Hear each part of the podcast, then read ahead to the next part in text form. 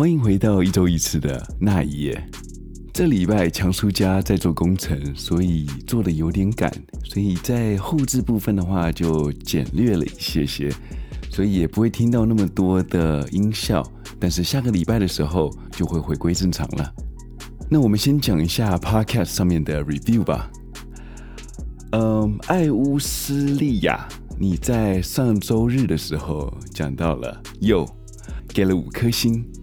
很习惯在周一上班通勤听那一夜，在所有台湾粗快的 podcast 里面，那一夜最特别的就是强叔浑厚磁性的声音，结尾会提问观众的叙述，再加上适当的音效、碎裂、电话声等等，那个噔噔噔噔噔噔，呃，还是噔噔噔噔。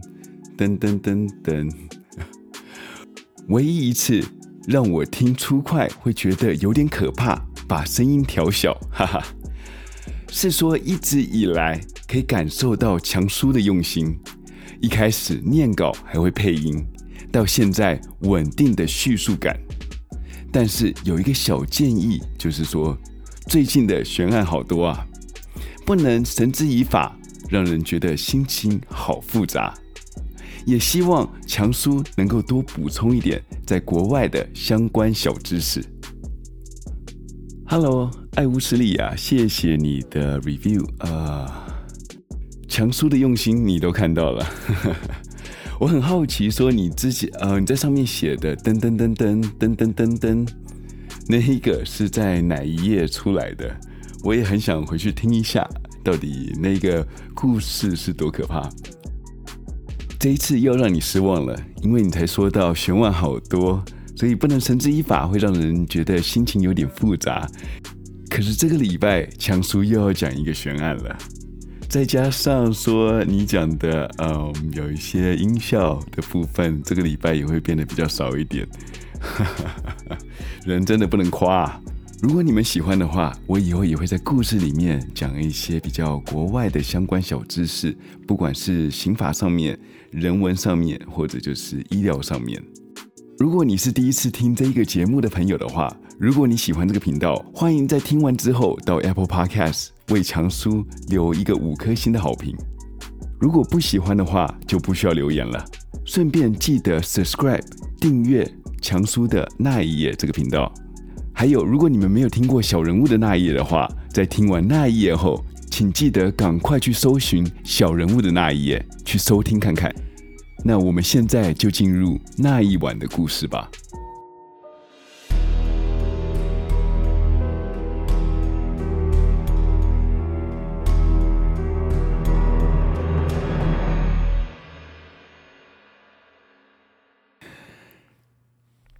今天我们就来说另一宗失踪案，Tony Lee Sharpless。通常听到 Tony 这个名字，我们一定想到的都是男性。其实 T O N I 这个拼法算是一个比较中性的名字，可以用在男生，也可以用在女生。男生来说的话，就是 Anthony 的缩写；而女生呢，就是 Antonia 的简写。而这次 Tony Sharpless，她是一位女性，她是在医院里面工作的女性护理师，也是一个孩子的妈妈。她最后的身影是被看到的时候，是在二零零九年八月二十三号的宾州 Pennsylvania 的 Penn Valley。这个 Penn Valley 它是一个人口不到四千人的小镇，虽然人不多，但是这个小镇的历史是非常悠久的。宾州 （Pennsylvania） 是美国独立的前十三个殖民地，独立后也是美国最早的十三州。这也是为什么美国国旗上面有十三条红白相间的颜色了。Penn Valley 就是 Pennsylvania 的简写。这个小镇是在美国独立之前就已经存在了。镇上不到四千人的人口总数，让所有的居民都认识大家。当 Tony 怀上他的女儿的时候，他只有十七岁。他当他女儿出生的时候，他很爱他的女儿，有点甚至到宠。他希望他能给他满满的母爱，在这个世上当一个最棒的母亲。当 Tony 到了十九岁的时候，那年他正为了他的精神疾病痛苦着。有一天，他突然打了一通电话给他妈妈，和他妈妈说：“我不知道我怎么了，我感觉一整个不像是我自己。我从早一直哭到现在，哭到不能自拔。接下来的几年，他就变成精神病院里面的常客，常常会因为控制不了自己，被精神病院扣留下来。”那时候，他妈妈常说：“Tony 哭到最后，好像是中了邪一样的哭。当哭的开关开启的时候，就可以哭个八天才会停止。有时候状况比较好的时候，也需要哭个五天才能会休息。其实医生对这个哭症也是无可奈何，找不出任何解决的方法。Tony 他也试过一些民俗疗法。”像是冥想、打坐或者是喝酒，但是也并没有任何的改善，甚至他有一种自杀的行为，所以 Tony 的状况已经到了重度忧郁症的状况。有一次，他喝完酒以后开车出去，没有多久，酒驾撞毁了他的车。在这里，先劝大家喝酒不开车。开车不喝酒，不要因为喝完酒以后让别人家庭不完整。但是这并不是他自杀的念头才出了车祸。这一次的车祸以后，Tony 他是大难不死，但是这也对他妈和自己敲起了一声警钟。经过这一次的车祸，Tony 和他妈发誓说，他再也不会酒后驾车了。也不会有其他的自杀的念头，因为他希望他的余生都能与他的最爱的女儿在一起。但是他在二零零四年的时候，又因为哭哭症被医院给收容了。这一次的医生终于诊断出他的病症了，原来他是得到了 bipolar 躁郁症。如果你们还没有听过以前的故事的话，我在这里很快带过什么是 bipolar 躁郁症。Bipolar 它的英文的意思是南北极的意思，这也就是有截然不同的个性会出来，一个是躁症，一个是忧郁症。通常躁症会先发，如果轻躁的话，会睡眠会变少，但是话会非常多，思想很跳跃。也非常的活跃，会有很多的生产力。据说梵谷他在绘画的时候就有轻躁的状态，所以画出来的作品是非常的天马行空，色彩鲜艳。但是如果到了狂躁的时候，可以好几天不睡觉，会有伤害他人的倾向。当躁症结束以后，跟着来的就是郁症。这个症状跟躁症是刚刚好相反的，心情郁闷，懒得动，有自杀的倾向。于是医生开了一些治忧郁以及躁郁症的药给了 Tony。自从 Tony 服了这些药了以后，Tony 的朋友就说他的个性就像大便一样。接下来的一年，他能正常的和家人相处。在二零零六年的时候，开始去护理学校上课，准备毕业后要去拿一个护理师的证照。他在上学时期，他是一个全职的学生，同时间他也有一份全职的工作。所以，Tony 为了女儿有人照顾，他们俩搬进了位于宾州 Downtown 市 Tony 的父母家，就近让他们两老变成了保姆。让他在上班、上课的时候看着他的心肝宝贝女儿。你以为一个人当了全职学生，也有了全职工作，就会蜡烛两头烧，什么都做不好了吗？那你就错了。Tony 他不仅在学校品学兼优以外，在工作上面也是连连的加薪。当结束学业以后，他很快的就拿到了证照。拿到证照的同时，几家医院已经向他在挥手了。他最后选择了一家在宾州 Lancaster 市里面的一家医院。在他开始的新工作没有多久以后，大概是在二零零九年三月左右，他的病情又复发了。这时候不只是之前所得的哭哭症，这一次还加上我刚刚所说的狂躁症的一些症状，再加上一些忧郁症的症状。他的狂躁让他在三月的时候没有一天能睡得着觉，他就每天都在医院里面上班。这些举动让他的同事 Crystal 非常的担心，决定还是把他送去给专业的治疗。于是他把他送去了精神病院去查看。Crystal 和 Tony 算是认识很久的朋友。他说他看到这些举动的时候，不像是他所认识的 Tony。接下来的三周，Tony 他都住在精神病院里面接受治疗，直到了三周后，他才完全康复的出院了。当他出院的时候，他就像是一个脱胎换骨，变成另外一个人一样。这要感谢他的医生，他医生帮他换了他的一些药，让他的病情稳定了下来。Crystal，他心里面也是非常感谢着这个医生。他觉得 Tony，他现在一定是回到当初他所认识的 Tony 了。所有的事情都会回归于正常。这一次的药虽然能稳定下 Tony 的病情，但是在吃这些药的时候不能配酒喝。这和他之前是完全不一样的，因为他是一个非常爱喝酒的人。他会喝完酒以后再打坐冥想。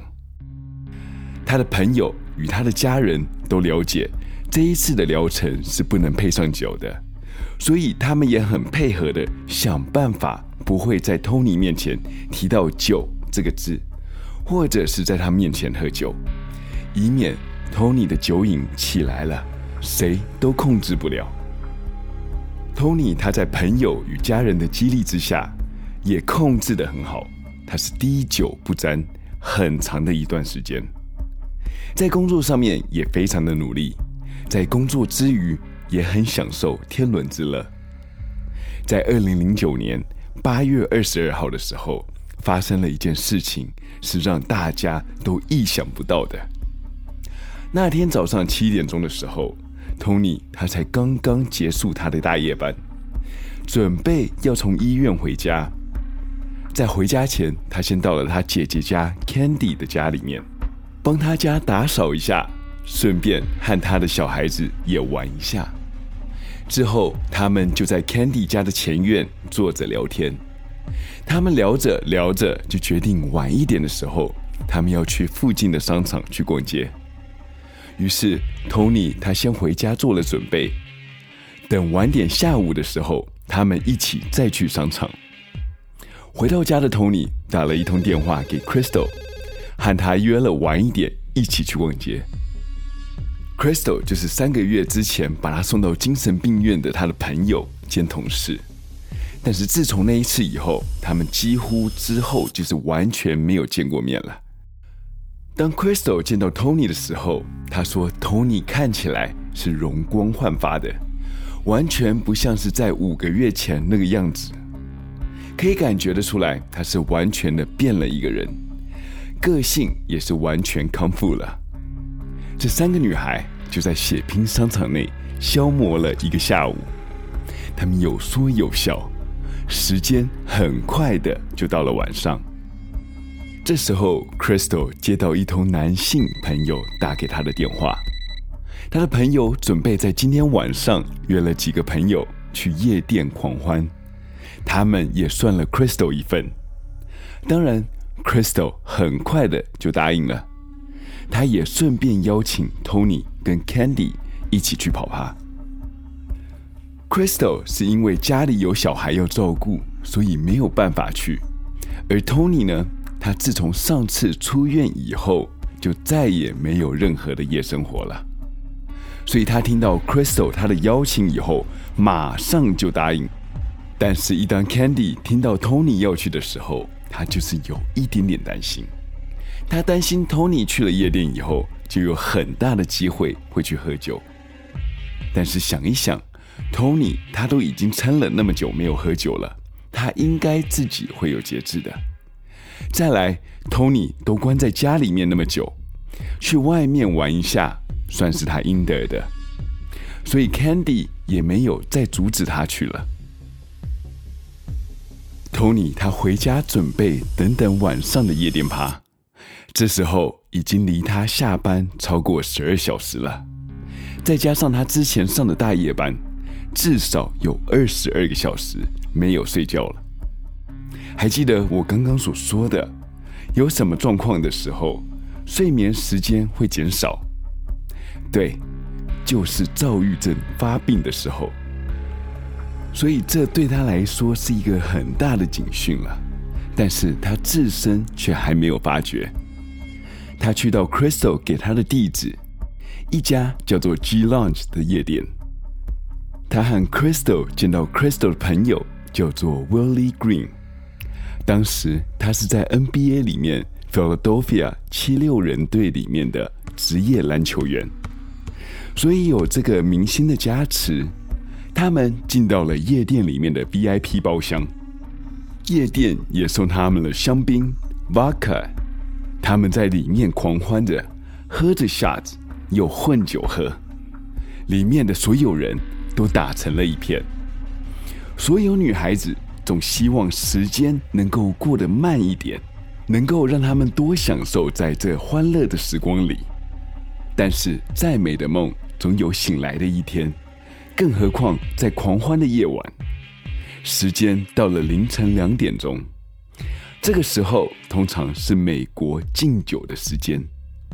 在美国很多州，只要到了晚上两点以后，所有有卖酒的地方就要禁止贩卖，就连加油站里面的便利商店的店员，只要一到两点钟的时候，就会看到他们走到饮料展示柜，拿起他们的钥匙，把所有的酒类都给锁上，而且所有收银台扫码器都刷不过任何酒类的条码。这在 Tony 他们喝酒的酒吧也是一样的。两点钟一到，酒吧把所有的灯光都开启，Tony 眼前一亮，美好的气氛都被灯光一扫而空。服务生准备让所有的客人都买单。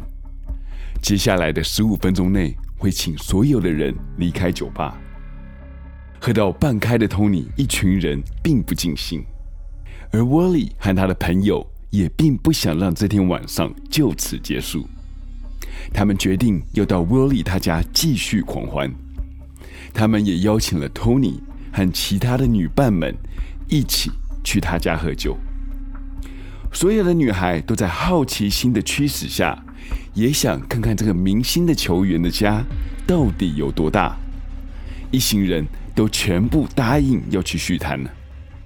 Willie 他是住在 Suburb，这是在 Philadelphia 的外围。一群人到了 Willie 他的别墅以后，就看到了一群人在家里面喝酒，另外一群人就到了他的后院。跳进了他的大型的游泳池里面，开始戏水。而 Crystal 也是游泳的其中一名，他把 Tony 留在家里面，让他们和其他人一起喝酒。Crystal 看到游泳池以后，直接跳入了泳池。等他浮出水面的时候，就听到有人对着他大喊：“你的朋友在里面发着酒疯。”原来 Tony 他是在里面莫名其妙的大吼大叫，只要和他对上眼的人都会被他骂过一轮。Crystal 听到以后就马上冲进了房子里面，看到 Tony 的举动让他整个傻眼了，看到他很生气的叫骂、怒吼着，但是就连 Crystal 看到以后都是丈二金刚摸不着脑袋。不了解是什么事情或是什么人让 Tony 那么生气，他只知道那个时候的 Tony 瞳孔像是很兴奋的整个放大，感觉就是整个人是因为药物的关系正在嗨。Tony 的举动让他有一种似曾相识的感觉，这让他想起了当时他把 Tony 带去了精神病院的时候，他的精神状况跟今晚的样子是一模一样的。Crystal 试图让 Tony 冷静，但是越想让他冷静，他越是亢奋，还甚至有种攻击的倾向。渐渐的，外面游泳的人群们。都进来到房子里面了，就看到 Tony，他除了骂人以外，还踢着椅子。这个举动让主人 Wally 是非常的恼火啊。他和 Crystal 说到了：“好了，你们两个应该离开，回家了。”他们收拾了他们的东西，准备要离开。Tony 就拿起了他的车钥匙，到了车道的时候。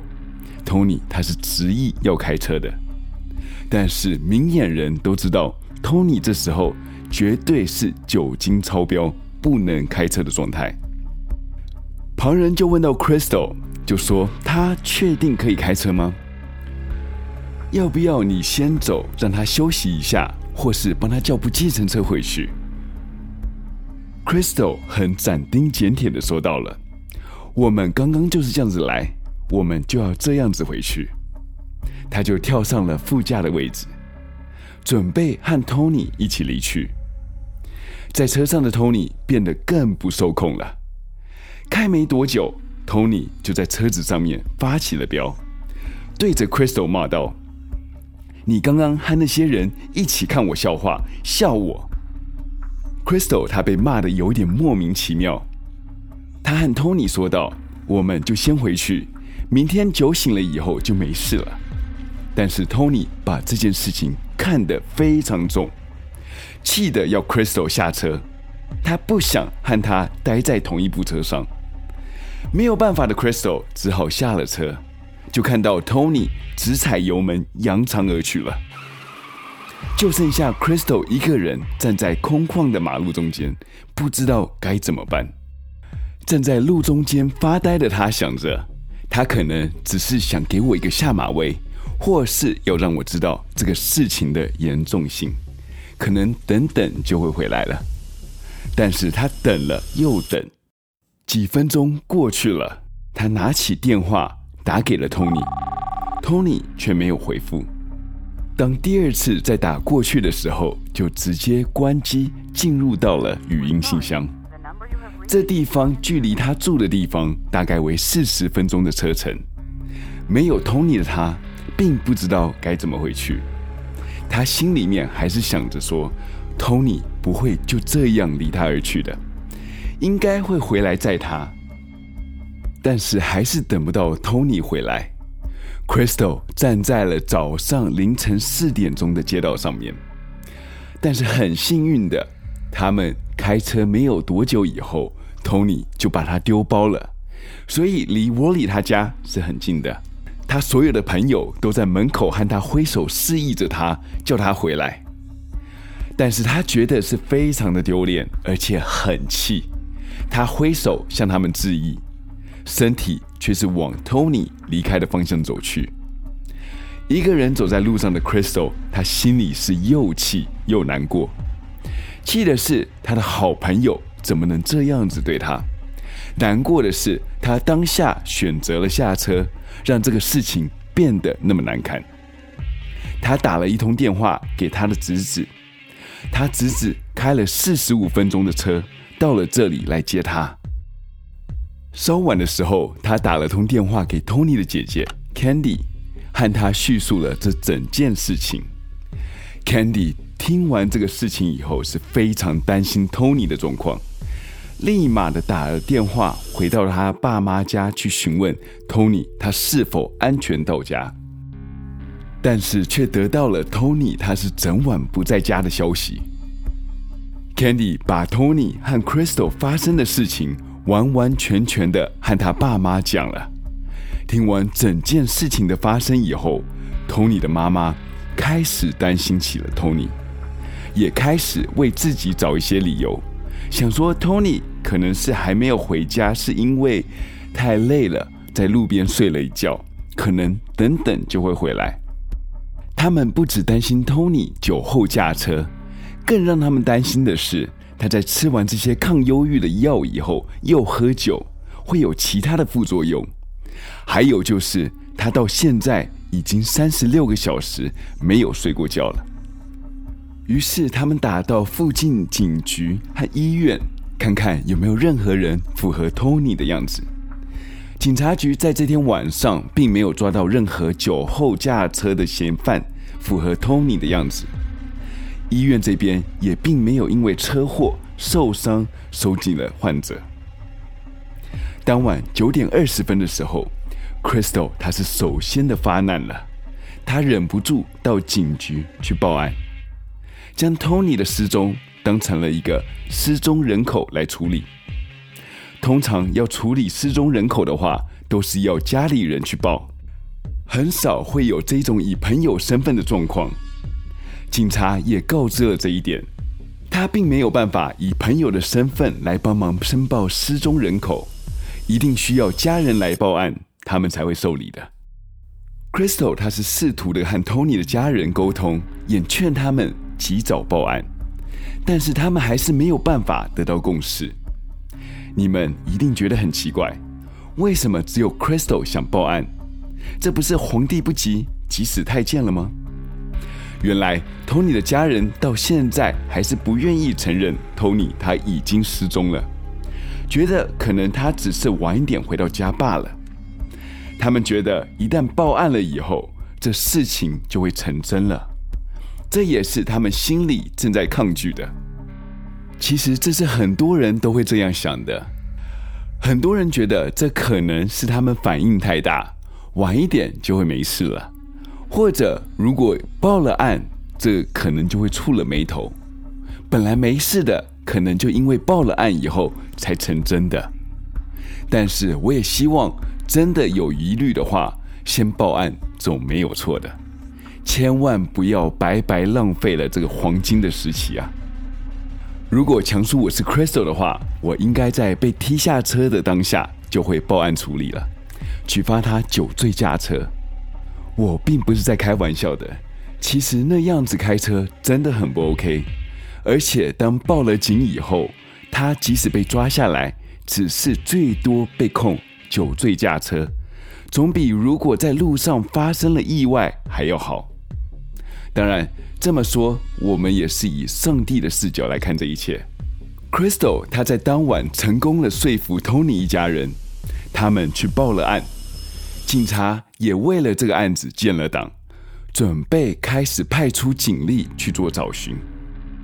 当警察在做笔录的时候，他们发现了一个警讯，他们得知了他的病史，以及在服用精神药物的时候还在喝大量的酒精。超过了三十六小时没有睡觉，以及过往有着自杀的行为，这位警察就开始思考着，这一切的动作会不会是 Tony 希望的？他可能是借由酒壮胆，所以叫 Crystal 下车了以后，他独自一个人去做自我了结。他们知道了这个事情是刻不容缓的，这跟一般成人走丢案件并不一样。而 Tony 很有可能正在某个地方准备结束掉自己的生命。他们第一件事情要做的就是要找到他的车子的位置，但是车子已经被 Tony 开去不知道什么地方了。所以他们要做的就是把 Tony 的手机给定位出来。他们定位出了 Tony 最后手机发话的位置，发话的位置是在早上四点半左右。而地点呢，就在窝里他的地址旁边的一点点距离，正是他把 Crystal 踢下车的那个地方。之后就手机关机，再也没有任何讯息发出。而 Tony 手机里面最后发出的简讯是在凌晨两点五十七分的时候，前一通的讯息是他的女儿传给他的，他传了：“妈，我现在并没有办法入睡，怎么办？”而 Tony 回传给他：“亲爱的，我等等就回家了。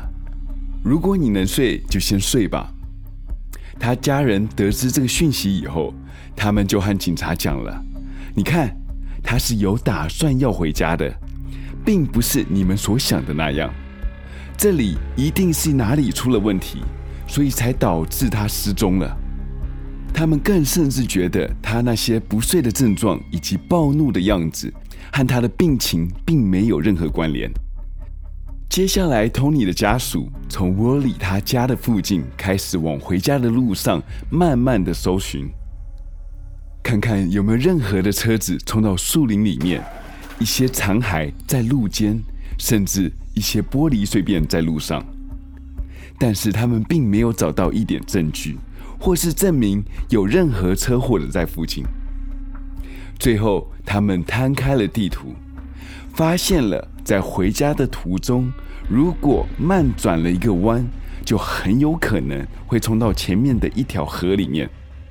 于是他们马上联络了警察，和他们说：“我们一定要来搜查这一块区域。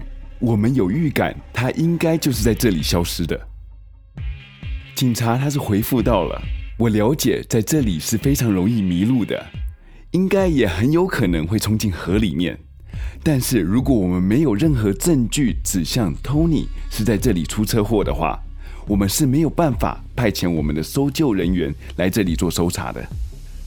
Tony 一家人因为找不出任何的证据，Tony 是撞入那个河里面的，就只好作罢。就在这时候，有一间民间的组织叫做 Texas Equal Search，他主动了联系到 Tony 一家人。原来。Tony 在失踪的时候，他们家人就开始在周遭在发寻人启事，以及发给附近人他们的传单。这也刚好，这个组织知道了这个消息，就主动与他们联系。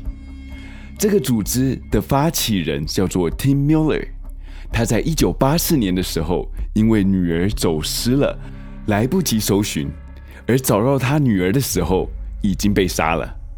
所以，Tim 他是在之后希望不要有类似的事情发生，所以组织起这个团体来纪念他女儿 Laura Miller。直到现在，他们的团体已经不再局限于 Texas，而是全美都有他们的成员来帮忙搜寻失踪人口。至今，他们已经帮忙找到了超过六百多个失踪人口了，是一个感人的义务性团体。所以他们现在知道这个事情了以后，他们决定要来帮助无助的 Tony 一家人来搜寻 Tony。一到了现场的时候，他们拿出了他们的声纳仪，来看看这个河里面有没有大型的物件。这个河大概二十五英尺深，水质是非常的浑浊，所以没有办法一眼就可以看到河底的情况。当他们拿出了声纳仪往这水里一照的时候，发现了河底的车辆居然多到有三辆之多。这样的证据就很充足的让警察能够派出潜水搜救员来这里做搜查了。当时 Texas Equal Search 他们在做搜查的时候，Candy 在旁边边看，心里边难过着。这不管。到最后是怎么样？他们应该都高兴不起来。如果打捞起尸体的话，Tony 也是死；如果没有找到他的车子的话，他们又回到了原点。警察在派潜水夫下去之前，他们自己也想用自己的声纳仪来搜查一下，来确定这河底是否真的有车辆。这一不扫还好。一扫了以后，就发现这个区域河底里面不止三台车，而是十一台之多！他们派了潜水员下去，他们把有车牌的车子的牌照给拆了下来，带回了岸边。他们一共拆了九台车的牌照，一一的把这些车子的资料给调了出来。这台并不是他的，那一台也不是他的。最后，他们说到了。所有在河底里面的车子，没有一台是 Tony 的车。这就同刚刚说的，他们回到了原点。但是几天后，小镇的居民们开始谣传了：Tony 他其实是被谋杀的，而杀他的人就是当日和他一起在车上的 Crystal。一开始，Crystal 他还是不以为意的，但是这个谣言是越演越烈，搞到最后的时候，连 Crystal 都开始怀疑了自己，自己主动要求警察帮他做测谎测试。警察也想顺便看看 Crystal 是否有犯案，所以就帮他做了一套测谎。但是 Crystal 通过了测谎。在 Crystal 在做测谎的时候，线报也是涌现的进了警局。在九月十四号这一天，是最多线报进的一天。纽泽西州的 Camden 市，他的警局打了一通电话到了这里。他们说到了，他们看到了 Tony 的车子，但是他们看到的时间是在八天前，也就是九月八号。他们上一次看到他的车子，是因为他们警车上面有装一台自动侦测车牌的相机。他们这个装置本来是要找一些被记录的车牌，或者是被偷的车子。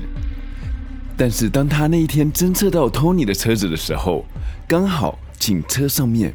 并没有远景，所以当下就并没有发现这个事情了。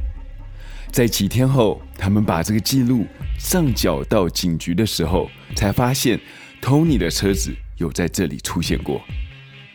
这个时候已经是在八天以后了，其实车子也不知去向了。这个城市 Candon 只有距离 Tony 家只有二十分钟的车程。我们来分析一下。他已经在家里附近了，为什么不回家？第一种可能就是那部车子的确是 Tony 的车子，但是车上开车的人并不是他。如果这个可能性成立的话，也就是说，Tony 出了事情了，可能被杀了，也有可能绑架了他，而那个嫌疑犯就是开车的人，或者。Tony 选择了自我了结了以后，有人经过现场看到了还是在发动的车子，就把他开走了。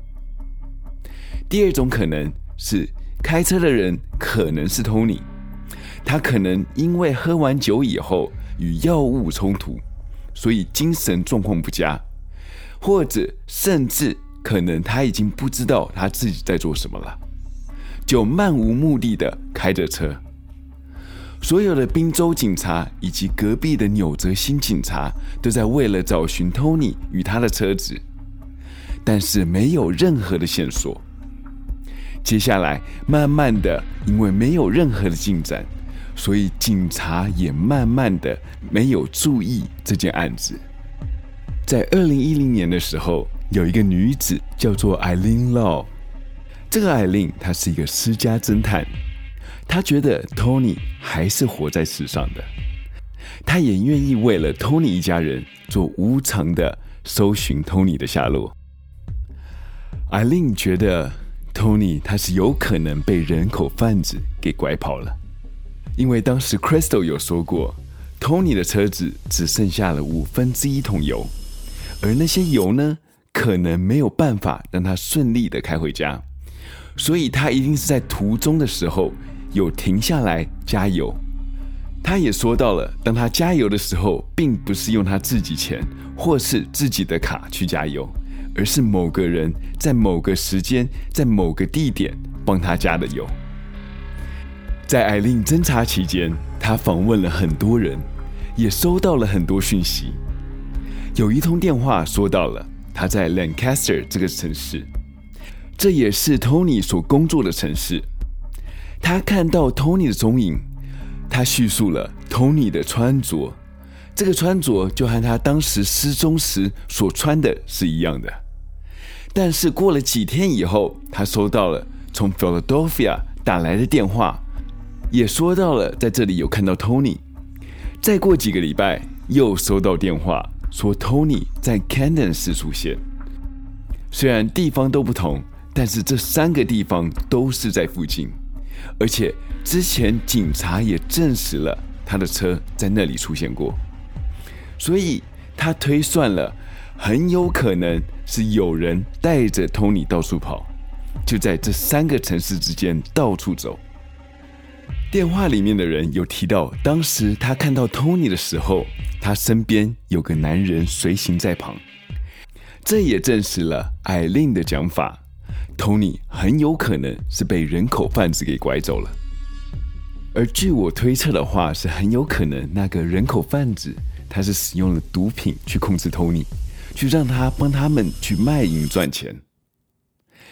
到了二零一二年的时候，艾琳收到了一封匿名信，信上写到了 Tony 他现在是怎么样，我并不清楚，但是我知道他当时是在 Camden 遇到了警察，之后发生了枪响，而警察要我去处理掉他的车。原来。当时这个人在两千零九年的时候收了朋友五千块钱去销毁那台车。信上继续写到了：当我在隔天的时候回到 canden 市的时候，他一个在 canden 工作的警察朋友在一次打架事件杀了一个女孩子，他需要把那部车在纽泽西州给消失掉。当然，这封信的内容不确定是有多少是正确的。